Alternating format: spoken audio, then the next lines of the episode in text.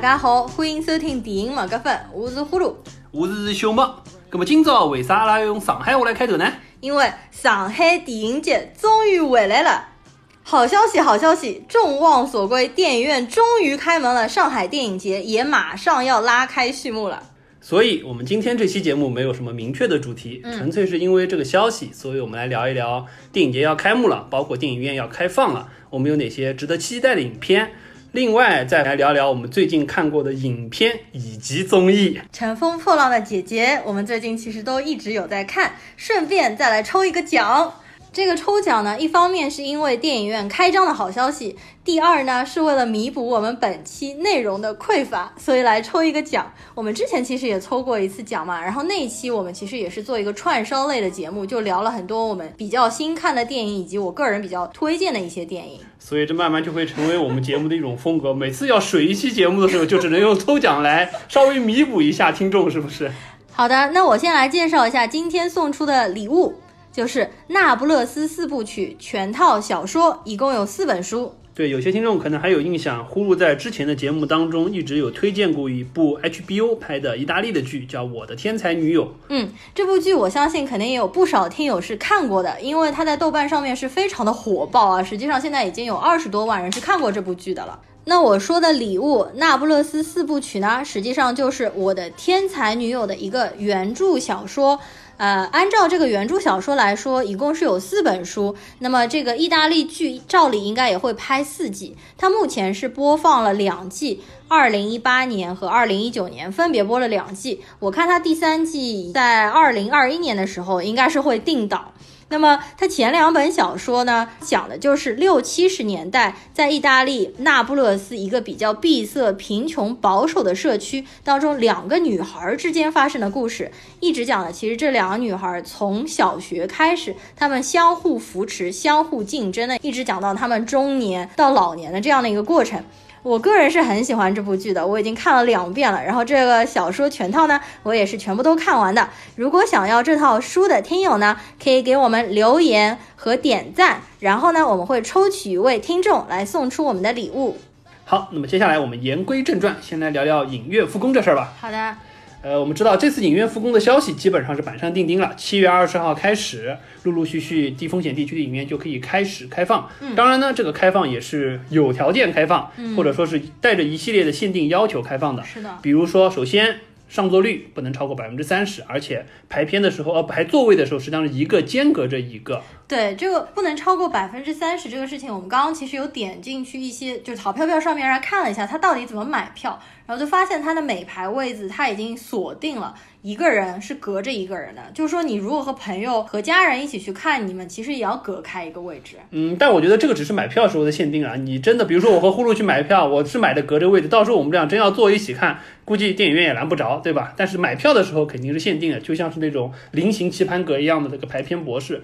你进去购票的网站它就已经限定好了。我觉得这个东西就是有弊也有利。如果是利处的话，就是因为像我平时看电影的话，洁癖比较厉害，如果旁边的人。人有评射啊，人有说话，我其实都会很受到影响。这个东西可能对于影迷是一个比较不错的，比如说你和陌生人隔开一段距离，你不会被干扰。但是弊端就是在上海电影节，本来电影票都已经这么难抢了，然后我们现在也只能抢三分之一的位置，再加上实名制，就不知道到底能否抢到票。没错，所以说这个看吧，陆陆续续也会有一些问题出来，但是我相信只要有电影看，总归是好的，是的，这是没错的。嗯，对，包括实际上这次电影开放了之后，还会有一些限制，让我们觉得也比较痛苦啊，比如说。这个第一排片量也会下降，就整个影院的排片量会下降。其次的话，在减少放映场次的基础之上，单场影片不能超过两个小时。这个实际上对于很多片子限制还是蛮大的。我觉得这个东西很奇怪，因为现在很少有电影，你加上片尾的字幕等等，其实你可以是控制在一百二十分钟以内。所以我看到有一些就是电影的官方号，就是说这个可能只是一个呃软性的规定，不是说你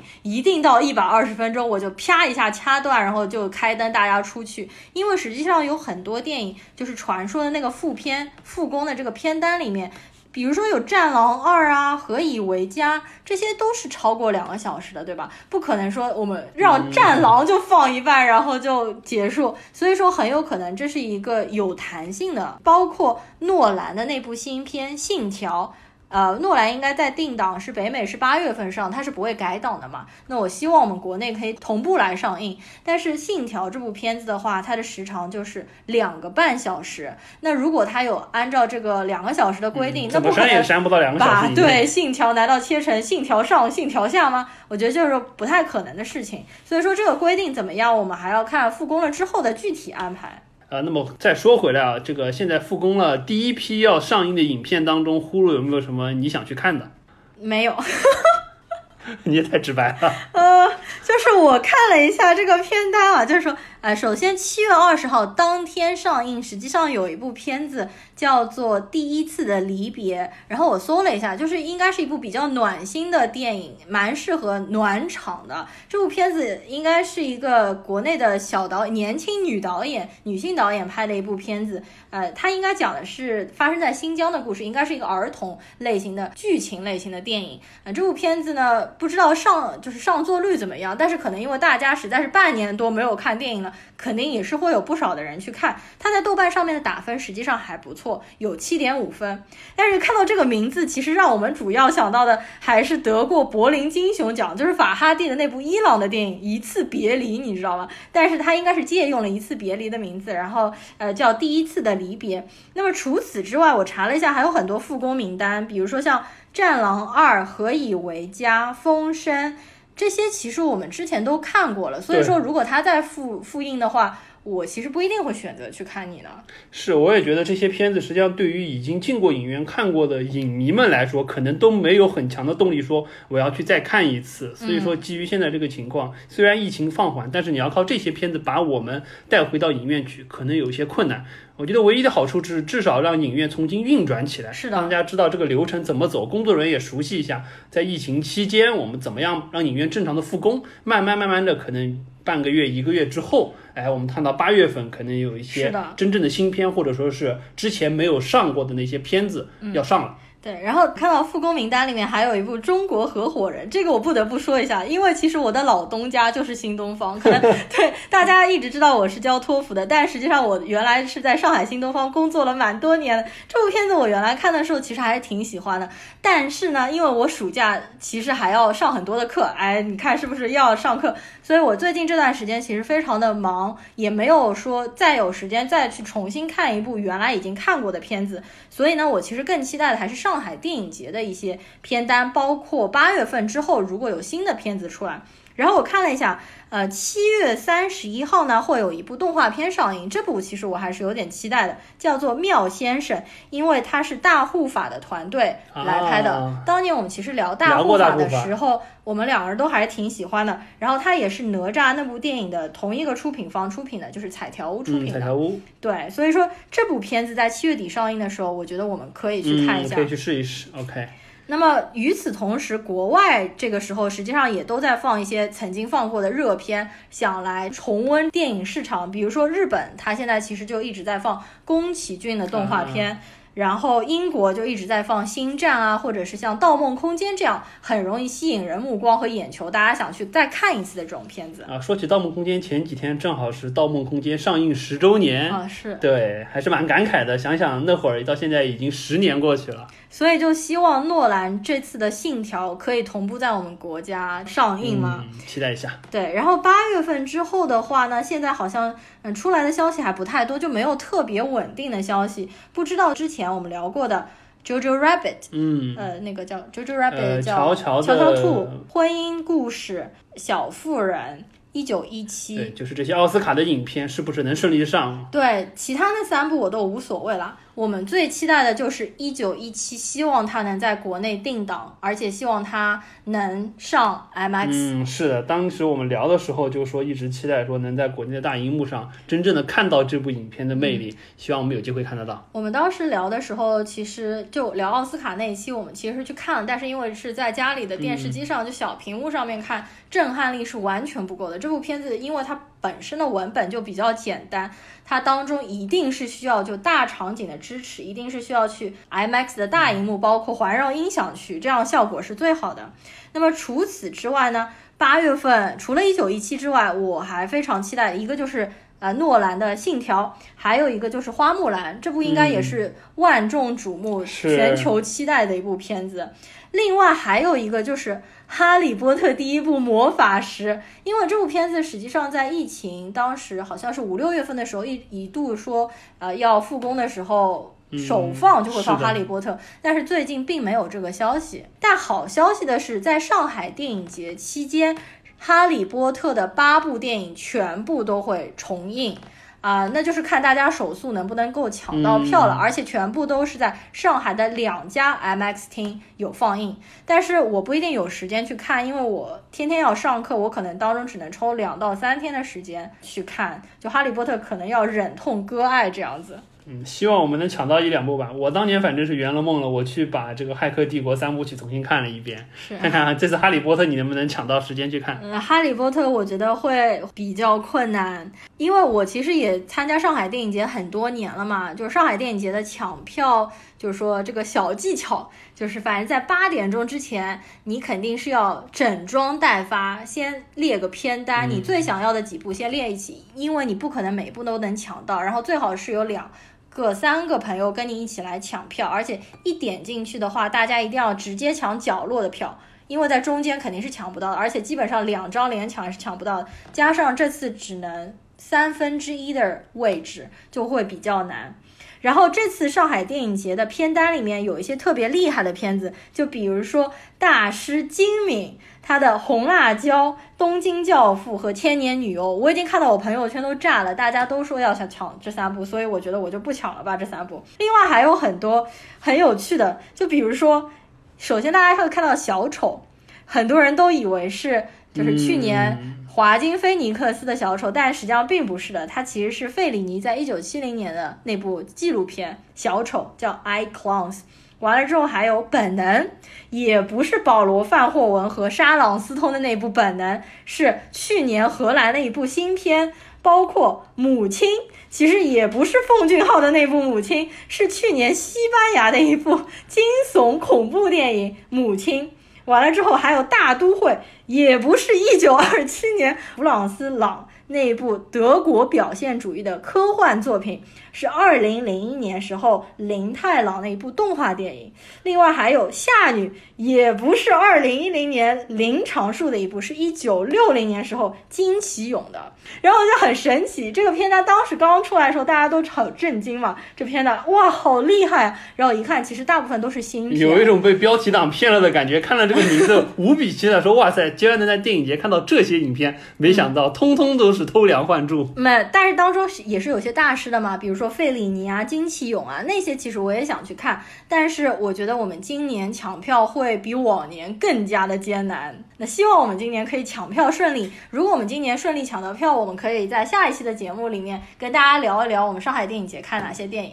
嗯，OK，好的。那么关于电影节和影院开放，我们就暂时先聊到这儿吧。等到我们真的走进电影院，看了哪些影片了之后，我们回来再给大家报道一下相关的情况。呃，那么接下来我们就进入我们的今天的第二趴，就是来聊一聊我们最近看了哪些影片或者说是节目吧。好，那我们先来聊一聊汤姆汉克斯的新片《灰猎犬号》。它是苹果 TV 拍的一部网大，成本的话不是很高，大概就是四千五百万美金这个样子。我们其实都是冲着汤姆汉克斯去看的，对吧？嗯，没错。这个故事呢，实际上说的是一九四二年二战初期的时候，在北大西洋上发生的一场海战。嗯，那么灰猎犬呢，实际上是一艘驱逐舰，汤姆汉克斯呢就是这艘驱逐舰的舰长对，当时也是他第一次。执行远洋的这个护卫任务，护送着一个盟军的船队要跨越大西洋去输送物资，然后呢遇上了德军的，就是 U 型潜艇的这么一个所谓狼群的舰队，然后双方之间就发生了一场海上的搏杀这么一个故事。对的，呃，这部片子实际上从题材来说，我们之前还是蛮感兴趣的，因为讲实话，二战期间海战的片子看的不多。之前的话，实际上陆战的看过很多，登陆的也看过很多，空战的也看过很多，海战大部分看到的实际上是就是航空母舰之间的对战，真正牵扯到这种潜艇和驱逐舰之间的抗争，确实比较少见。所以说看之前呢，我们还抱着蛮大的希望，至少我本人感觉还是蛮有意思的。但可惜的是，整个过程实际上我们看下来觉得没有那么愉悦。呃，节奏相对而言有一些拖沓，至少我和呼噜这种不是军迷的程度来看，前半段略显沉闷，或者说可能有一些精彩的点，但是我们俩可能 get 不到而已。对，因为我们不是专业的军迷，它当中应该是有很多设计是非常非常专业，因为我看有很多军迷他们说的当中这块部分就特别精细，这块部分也特别的精确，那我觉得。看纪录片是不是更精确一点嘛？因为它这部片子应该不是一个专业的编剧写出来，所以它其实非常的平淡无奇。但是它应该是非常真实的反映了海战情况当中这个舰队里面的舰长以及手下人实施的传达的各种命令这样子的。没错，我之后也去看了一些相关的就是内容参考，然后去对照这部影片。实际上整体感觉就可以 get 到这部片子为什么很多军迷会喜欢，因为从个我个人的感觉来说，确实看海战。战和看空战和看陆战确实有一定差异。空战当中，因为相对激烈程度会很高很强，而且速度会非常快，这可能是我们想要看的一个看点。看陆战也好，或者登陆战也好，实际上会有取消比较多，就是因为不管是近距离格斗也好，或者大型的火炮也好，会给你一种很强烈的震撼感。但是海战实际上是一个相对缓慢的过程，尤其是你说要和就是潜艇与反潜的之间的这个斗争，更是一种就是敌人你是看不到这么一个状态，大量的。东西实际上就是基于前期你怎么样去探测敌人，相当于是基于情报和信息的这么一个获取，发现敌人，在没有把敌人炸上来之前，甚至说当中还有就是说炸到以为炸到敌人，他们有舰艇的油泄泄漏上来，以为是实际上是一个烟雾弹，这些东西实际上都是一个非常缓慢节奏之下压抑着的一种紧张的局势。这种东西说实话是有魅力，但是因为前半段大量的内容都集中在这一块，让我们就觉得有一点有一点沉闷，再加上一直。不断的镜头频繁的切换每一个人员，之基于他的职责，怎么样去贯彻舰长的命令，以及这些命令最终怎么样形成一连贯正确的措施，让最终这个。灰猎犬号赢得了最终的胜利，或者说是顺利的干掉了几艘潜艇。这当中实际上前面铺垫的内容，我们确实不太 get 到，就有点像我打个不恰当的比方，我和一个人说，我现在做了一系列精美的实验，这个实验的设计怎么怎么巧妙，最终得到了一个很好的结果。我如果前面说一大串，实际上当别人 get 不到的时候，这些东西实际上反而变成一种枯燥的说教，或者说是一种乏味的陈设，反而会让观众觉得有一点，就反正我和呼噜看完的感觉是，好像前半程确实。不太容易沉入进去，到了后半段，真的到打起来了之后，尤其是有一些实际上设计稍微有一些夸张的情节了，就比如说鱼雷过来了之后，居然能通过舰艇的，就是快速对快速转弯时候刚好蹭的上面弹出去，道理上来说不太会出现了。包括我看到还有很多军迷会去点评说，实际上这部片子看起来感觉很爽，一艘驱逐舰和它的护卫舰队们干掉了好几艘对方的潜艇。但实际上在真实的二战过程当中，第一，德国的 U 型潜艇实际上是德国非常强的，也是我们所谓就臭名昭著或者说是声名远扬的一个潜艇舰队。他们确实是在二战期间发挥了赫赫战功，干掉了很多很多盟军的舰队，前前后后实际上有一千多艘。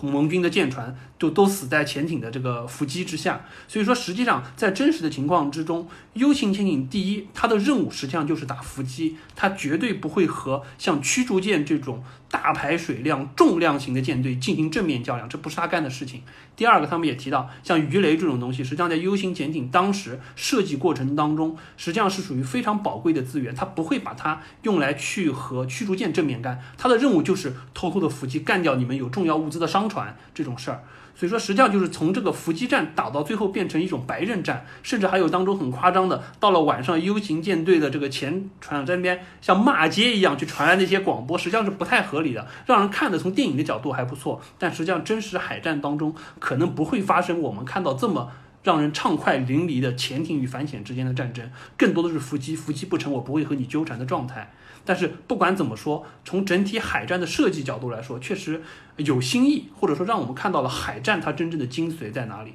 它不是说让你感觉非常畅爽的大炮对轰，实际上就是你能不能发现我能不能偷偷的干掉你的这么一个感觉。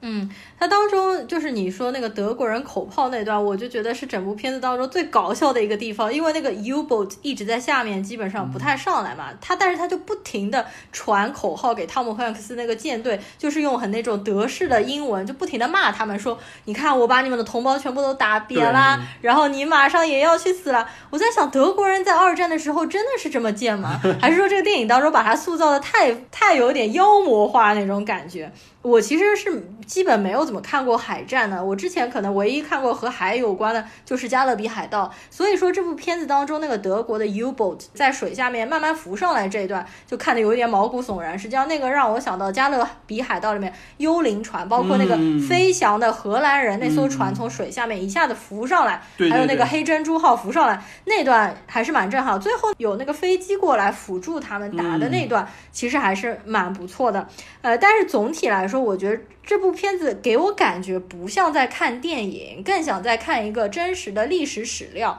所以我我明白，就是说很多军迷看的时候会非常的刺激，但是对于我影迷来说的话，我觉得剧本也很平淡，人物的设计也很单薄。再说汤姆汉克斯这个演技如此卓绝的男人，在这部片子当中并没有得到很好的发挥，因为他当中很多镜头就脸很黑，或者是也没有那种长镜头或者是固定镜头对着汤姆汉克斯的脸来拍，拍基本上他都是一个背影，然后急匆匆的说几句话就走。这边可能就要对标汤姆汉克斯。之前拍的《飞利浦船长》，因为我是特别特别喜欢飞利浦船长的。我看就是这个《灰猎犬号》，主要其实也是因为我特别喜欢飞利浦船长那部电影，然后汤姆汉克斯又是演一位船长，所以就想来看一下。而且很有趣的是，这个灰猎犬号的开场和这个菲利普船长非常非常的类似，都是汤姆汉克斯先去见了一下自己的老婆，那个里面是他先去见了一下自己的爱人，然后对见了一下爱人，拥抱了一下，说我会爱你的，我会想你，然后分开，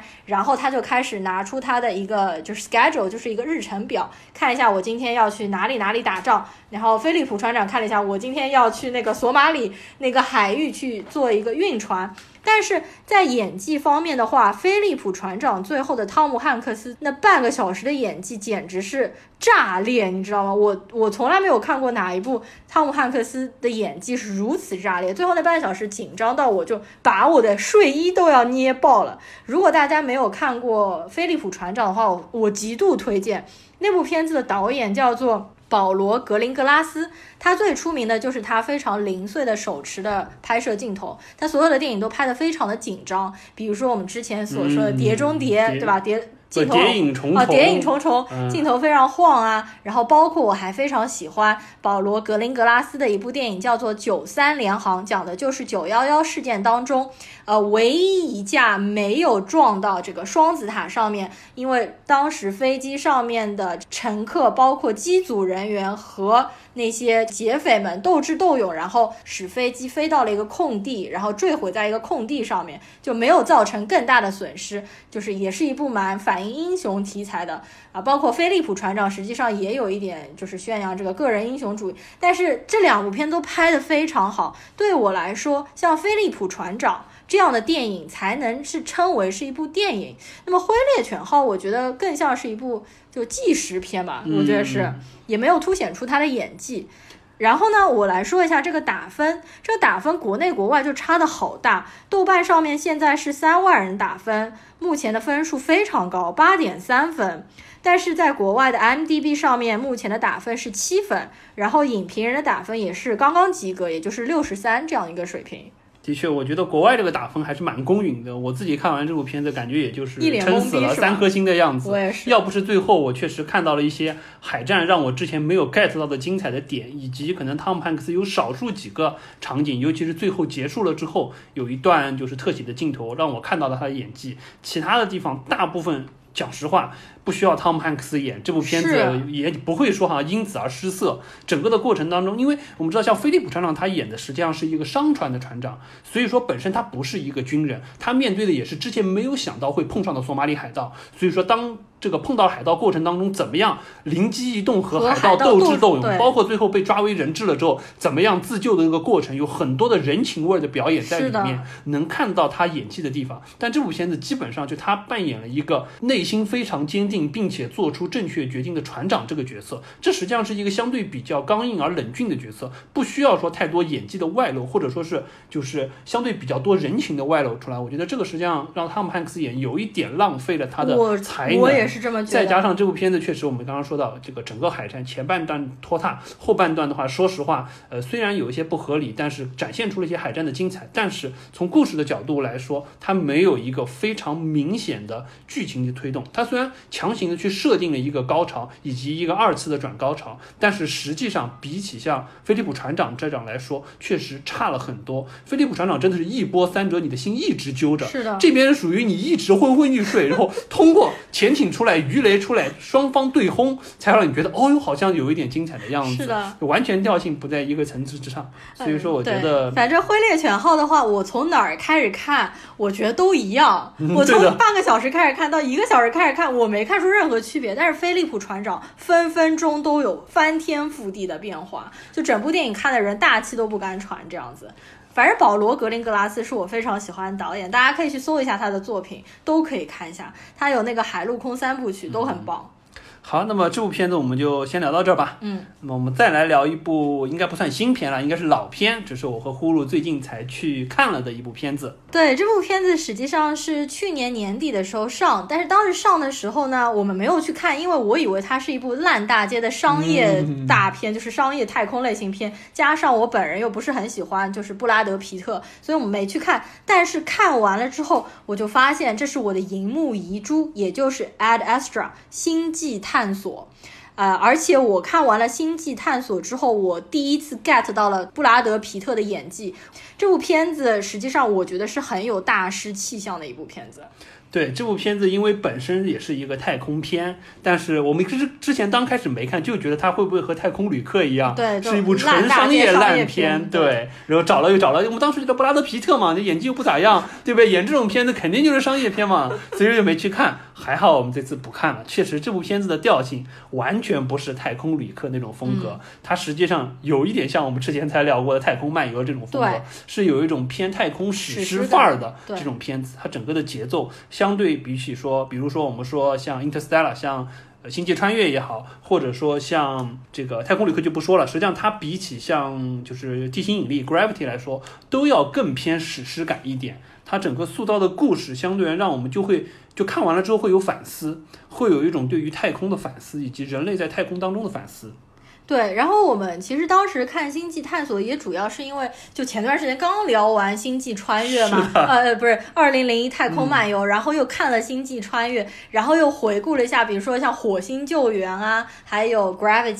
那个《Gravity》叫啥？地心引呃地心力，引力对，然后加上詹姆斯·格雷之前的就是上一部片子我也挺喜欢的，他上一部片子叫做《The Lost City of Sad》，就是迷失 Z 城。那部片子实际上在国内公映过，但是很很恐怖的是，他在国内居然被删掉了四十分钟，就不可想象这到底是还能看被剪成什么什么样。对，但是你会发现，詹姆斯·格雷在这两部片子当中探讨的其实都是父与子的问题，然后父子对于家人以及对于探索未知世界这样一个矛盾体，到底应该怎么去解决？当然，就是在《迷失 Z 城》里面，詹姆斯·格雷是完全释放了自己，就是说作者的本性，他拍了一个他想拍的结局，也就父子全部都消失在了亚马逊的丛林里面。但是呢，我们在看这个《星际探索》里面，其实詹姆斯·格雷他自己有说，他其实最后有这个三十秒是做了妥协的。他实际上本来可能并不是想拍那样的结局，但是是做了妥协的。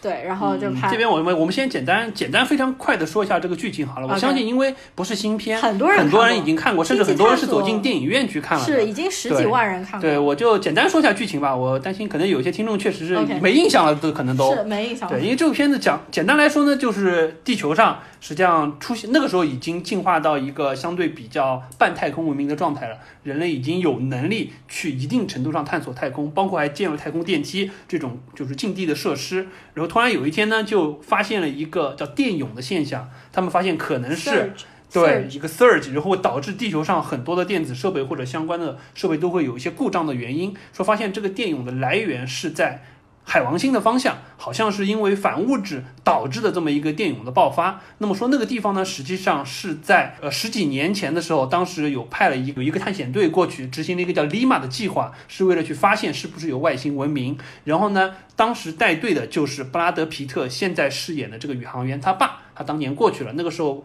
这个布拉德皮特还是一个小孩儿，然后十九年之后，他现在也成为了一名宇航员，然后现在宇航局呢，NASA 就招他回去，希望他能一方面去和当年可能过去执行任务还在那边，可能是他们触发了这次电涌导致的这么一系列危机的，他爸带了个这个团探险队呃进行联系，并且去那边和他们进行沟通，看看到底是怎么回事。简单来说呢，就是这么一个故事。那么我们最后刚才提到，就是说可能导演做了一个妥协的，实际上也就是他爸当年过去了，也是因为种种原因，实际上把他的同队的人都杀掉了，不管是误杀也好，或者说是起了争执了之后把他们处决了也好，他爸是留在那边，一心非常执念的要去继续发现外星文明，是不是有外星文明？实际上十几年了，他一直在那边观测，但是可惜的是什么都没有找到，但是他坚信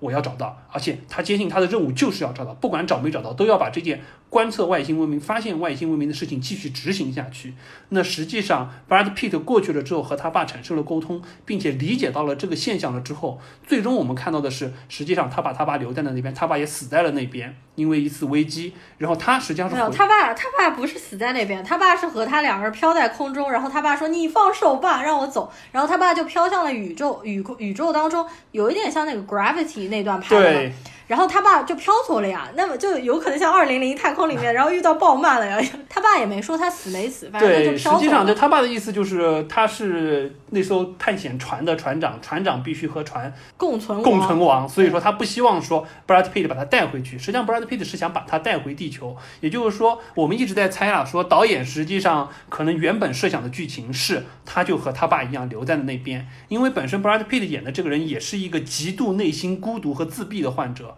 他是属于就本身人格设定上就是这种极度封闭内心，而且属于在极度封闭内心情况下无比镇定的一个角色。他在执行所有的任务，哪怕是出现危机、即将面临生死存亡的关头，心跳基本上都是在一百以下，可能六七十、七八十这样子。他是维持在八十以下的，平时基本上就五六十。对，非常夸张的这么一个就没得感情的这个机器的这种状态。所以说，实际上。我我和呼噜一直也觉得，就是说，按照导演本身的设定，他这样子的一个人，实际上最终的结局应该是选择和他爸在那边继续去执行这个观测外星文明的 Lima 的计划，而不是说选择这个发现了人性，发现了就是说美好的一面，对，发现爱要把他父亲带回去这个状态，我们觉得可能是这个样子，但是最终的结局实际上是以一个相对爱的结局去塑造。Brad Pitt 这个演员，他最后的这么一个归属。呃，最后这一段就是布拉德提皮特回到地球上这段，可能是导演本意，但是导演的本意绝对不会让最后他的前妻出现这一段是没有的，肯定没有，因为电影的最后结局是布拉德皮特在咖啡馆里面看向远方，然后这时候就是他那个前妻那个精灵公主，然后她出现了，然后两个人和好的这样一个，但这个肯定不是导演的本意，就最后这个一段用爱发电，然后。你应该珍视你眼前的人，这一段话特别像那种鸡汤调教，嗯，太不是这个导演的调性。是因为这个导演前作写的就是儿子走上了他爹的老路，他们两个人一起去探索未知的亚马逊的文明，最后被杀死，或者是最后导致了一个不太好，或者是未知的这样的一个结局。那我就觉得，那么这部电影。是这个导演他自己写的嘛？这个剧本，那么他可能也更加偏向于人类的最终的宿命，应该是探索无边的宇宙，而不是回归人的小情小爱这些东西。没错，包括这部片子，实际上看完了之后，为什么我说就是它的太空史诗感给我的感受很强？就是，呃，看完了之后，实际上我也有一个内心的思考，是之前可能看很多片子没有去思考过多的一个点，就是因为。我们刚才提到，就人类文明之前，我也有一个迷思：当人类文明真的要走向宇宙的时候，实际上应该是以什么样的一个心态？之前我们讨论过，说人类文明走向宇宙，可能应该是以什么样的一个社会形态？你比如说，你可能是一个民主共和的形态，还是说一个更多帝国强权集中所有优势兵力来打出去的这么一个层面？那这是一个社会结构。那回到人的内心，实际上你究竟是应该是一个开放的，还是一个封闭的内心形态？实际上我们可以看到。不管是执行 Lima 计划的他爸也好，包括 Brad Pitt 他自己也好，实际上都是一个偏向内省和自我封闭的这么一个状态。是的以这样的一个自我状态，才可以说更为冷静、更为执着、更为专注的去执行人类要走向太空，不管是发现外星文明也好，或者说探索宇宙世界也好，这么的一个任务。实际上，很多很多情况之下，这种设定都是这样子。包括我们说，像《二零零一太空漫游》哈尔九千的设定，实际上也是这样一个角色。我们说的极端一点，或者说的冷酷一点，在人类现在的这个文明基础上，爱是一种非常伟大的元素，但是这个元素实际上是基于地球有限的空间和人类有限的寿命的情况之下，但是真的走到宇宙当中，很有可能爱是一个不值一提的东西，就像人类探索。和征服地球一样，兽性是第一位的，人性是第二位的。当你的兽性不足以去驾驭这片天地的时候，你的人性是没有任何意义的。回过头来说，实际上走到宇宙，可能也会有这种情况，就你先要有能力占领这个地方，你才有可能把爱播撒到这个地方。所以说这块我还另外就是我想到了一个什么，就是因为前段时间有很多 EVA 的消息，《新世纪福音战士》啊，一方面是我当时因为看到了一个国产，当时是 OPPO 的厂商吧，做了一个 EV 的同款手机，还拍了一个呃两三分钟的一个一个视频宣传片，是国内的一个导一个一个小导演动画制作组做的，确实非常赞那个短片，我推荐大家有兴趣可以看一下，把整个 EVA 当中的一些经典镜头通过 3D 还原的方式重新做了一遍，确实做得非常棒。我相信安野秀明如果看到了也会为这个 3D 片点赞的。实际上在 EVA 当中也有这么一个场景，就是 EVA 当中核心实际上说的就是一个人类的补完计划，讲白了就是觉得人类不完美。从这个亚当夏娃诞生到人类现在，实际上是不完美的。不完美的核心，实际上就是因为人与人之间有了隔阂，就有点像通天塔之间说的，因为语言的隔阂导致了人与人之间的交流。当然，在 EV 当中，实际上是因为 AT 立场，因为心之壁，人和人之间。内心之间实际上是有了隔阂，不能顺畅的交流。你不知道我，我不知道你，所以说回过头来导致了交流的障碍，产生了人类的不完美现象。那 EV 最终想做的事情就是把人类补完，把人类变成一个打破心之壁更更高等的物种，更接近神的物种，才可以说人类这个文明，人类这个物种有可能走向宇宙。但回过头来说，我现在回过头来看，想想心之壁这个事儿，实际上一定程度上不见得是一个坏事儿。我们就这样想，心之壁实际上就是。在一定情况下，你不知道我的内心，我不知道你的内心。那这种情况下造成困惑或者障碍的地方是，比如说我们在顺境的情况下，或者在合作的情况之下，实际上交流的障碍会导致一些不必要的矛盾。但是当在逆境的环境之下，当你要共同去克服一个问题的时候，有些程度下，心之壁或者说这种人与人之间的隔阂，或者说是不透明，实际上一定程度上是可以相互鼓励、相互给予能量的。呃，举两个可能不是很恰当的例子，一个恰一个不恰当的例子是什么呢？就是说，如果说我和你同样在一个困境当中，实际上我面对了一个困难，你问我我们能不能克服这个困难？如果说我内心知道我们俩肯定克服不了，我说不行，我们俩肯定会死。嗯，这样子实际上我们俩内心可能都会崩溃。但是如果说你看不透我，我看不透你，我们之间相互鼓励，我们会说我们一定能度过这个难关。人类很多时候走在宇宙当中，或者说我们说早期人类文明走出非洲的时候，很多情况下面对的都是这种不确定的，甚至说是面临着生死存亡的挑战。人和人之间可能就是因为这种心之壁，因为自己内心的坚定和不把自己内心的这种恐惧告诉给对方，相互建立起来的这种勇气的互助模式。导致我们人类可能可以一步一步怎么样从一个就像望月一开始都连工具都不会用，到可以群起狩猎，一直到人类进化到现在可能统治地球这么一个状态。所以有些程度下，心之壁可能是一个好的东西。再退一步讲，实际上就像比如说《三体》当中，呃，三体人和地球人之间，当人类人类是有矛盾啊，人类是有问题啊，但是一定程度下，人和人之间不透明的这个思维交通方式，实际上可能也是人类能快速文明成长的一个模式。三体人一方面可能因为他的星球的环境的问题，导致他不容易顺利的发展；一方面过度的思维透明，可能也会导致每个人相互之间的心思都会发现出来了之后，实际上反而不利于合作。就我们再回到这个片子实际上所说的，人类真的要走到探索文明的时候，实际上不见得是一个完全充分开放合作以及外向性的社会更合适。可能一定程度上，当人能专注于做好自己的事情，并且非常坚定执着的去做这一件几乎不可能的事情，才有可能说把人类的这个文明的边界拓展到之前想象不到的地方。好的，我们之前就褒奖这部电影非常的多嘛，就比如说布拉德皮特的演技的确是有提升，因为我觉得他那种隐忍的演技和他之前的演技就是形成非常大的反差。然后他的父亲呢？其实也就是我们很熟悉的汤姆·李·琼斯黑衣人当中那个老黑衣人嘛。他执行立马计划，为了去解决费米悖论这个问题。但是整部片子还是比较冗长一些，就是其实看了还是有一点昏昏欲睡。可能是它的剧情方面就显得比较空洞，就它当中内容比较容易让人推测出来，也不像《二零零一太空漫游》那么的宏大，这么有进展性，更加的深远。因为就《二零零一太空漫游》，虽然它的节奏也比较慢，但是第一，当时它的拍摄手法是创新性的，所以大家会眼前一亮。其次，二零零一整个过程当中有一个黑石被贯穿着，这是至始至终的。但是这部片子当中实际上没有这么强的一个贯穿至始至终的内容在里面，或者说有这么一个代表性的物件在里面，你就会觉得有一些片段或者有一些剧情的设定，实际上你可以很容易的知道三十分钟之后这个剧情可能会进展到什么样的状态。只有在最后的那个他见到他爸了之后，我们才知道哦，最终他这个片子想要去。抛出的疑问是什么？但当中的一些东西，说实话略显有一些冗长，就拍的非常的美，整个摄影啊，后面的颜色啊，打光什么都非常美，但是的确稍微有一些空洞。但是詹姆斯·格雷这个导演还是很看好他，就非常期待他下一部的作品。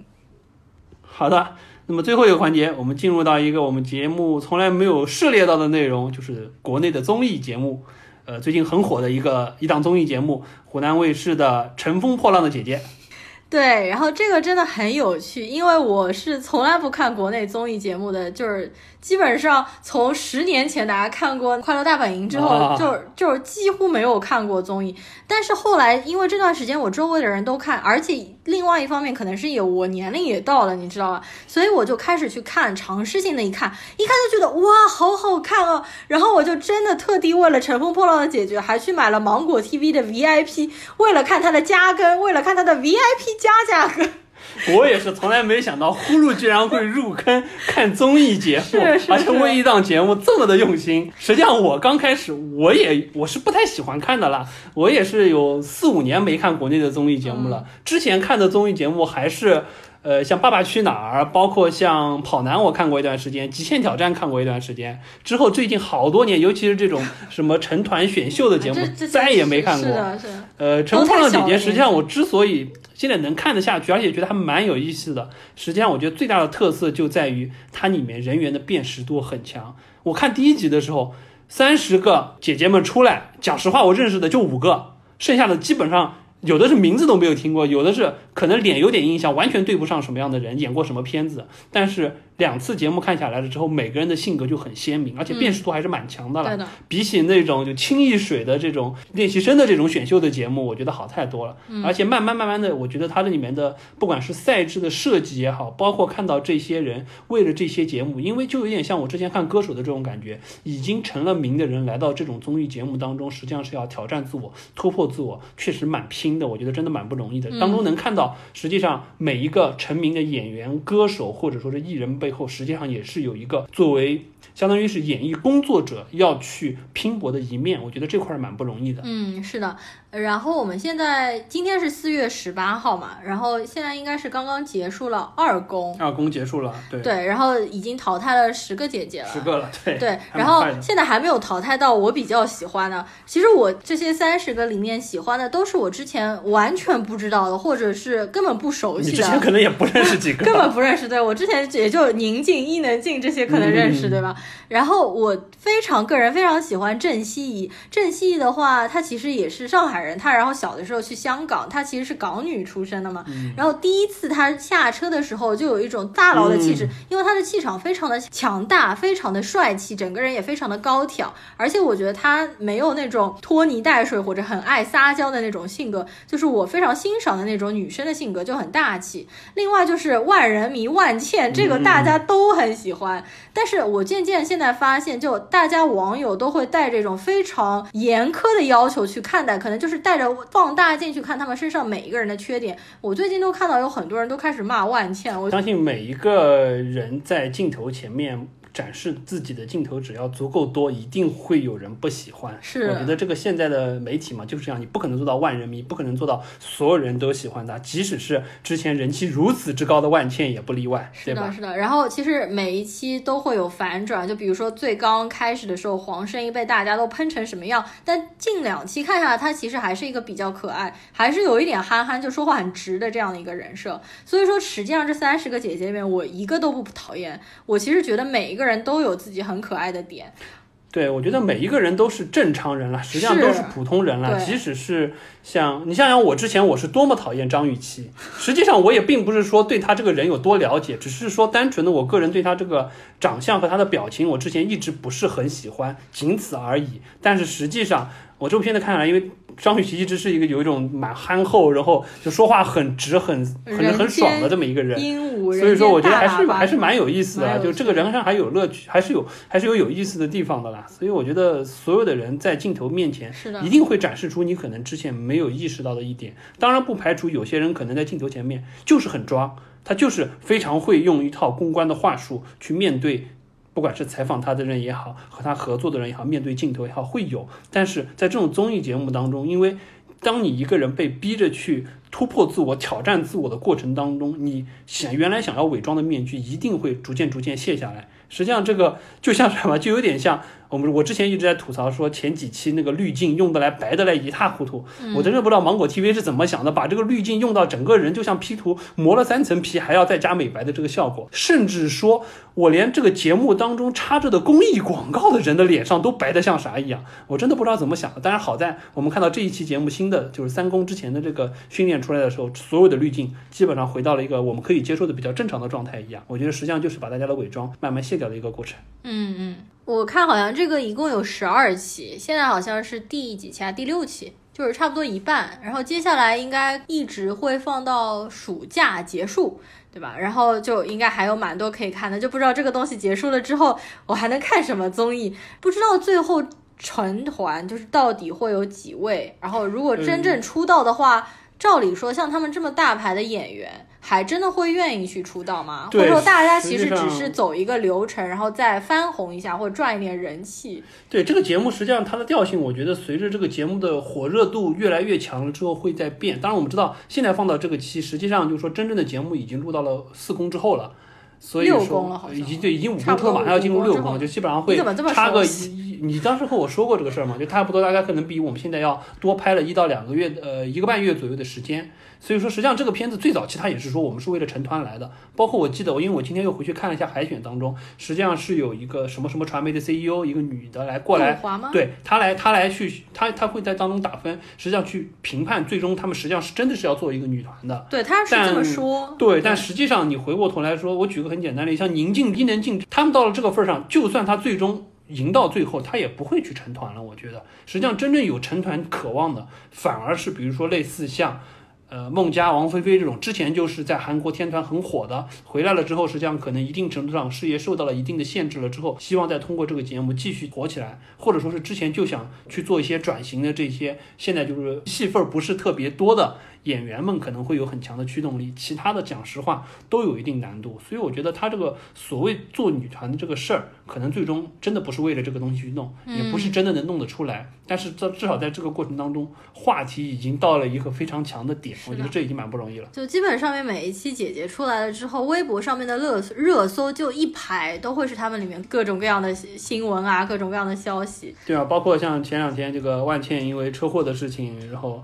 手骨折又住院，然后微博上哗哗哗有一大堆的消息出来。嗯，是的，你现在非常如数家珍嘛。嗯，对我这个，哎实际上就像我刚才说的，开播之前我大概只认识四五个，看了两集，我依然还有好几个人一直对不上。但是慢慢慢慢随着他们的个性都浮现出来了之后，我也从来没想到我能通过一档综艺节目了解这么多我之前都不认识的国内的演艺明星们。嗯，现象级的节目，所以这个综艺真的是非常的具有魔力，就是你看它已经会吸引像我和你这种几乎从来不看国内综艺的人，然后我身边的人也是。呃，就我我觉得不管什么年龄的，就之前不看的，大家都会看。这个现在已经成为热议度最高的一个综艺节目了，嗯在国内的一个话题。对，它不单单是一个演绎性或者说是专业性的表演性的节目，它更多的是挖掘了人的这个层面，看到了三十个三十岁以上的姐姐自己拼搏的这么一个过程，实际上发掘的是人的这个层面，我觉得这是比较有意思的点。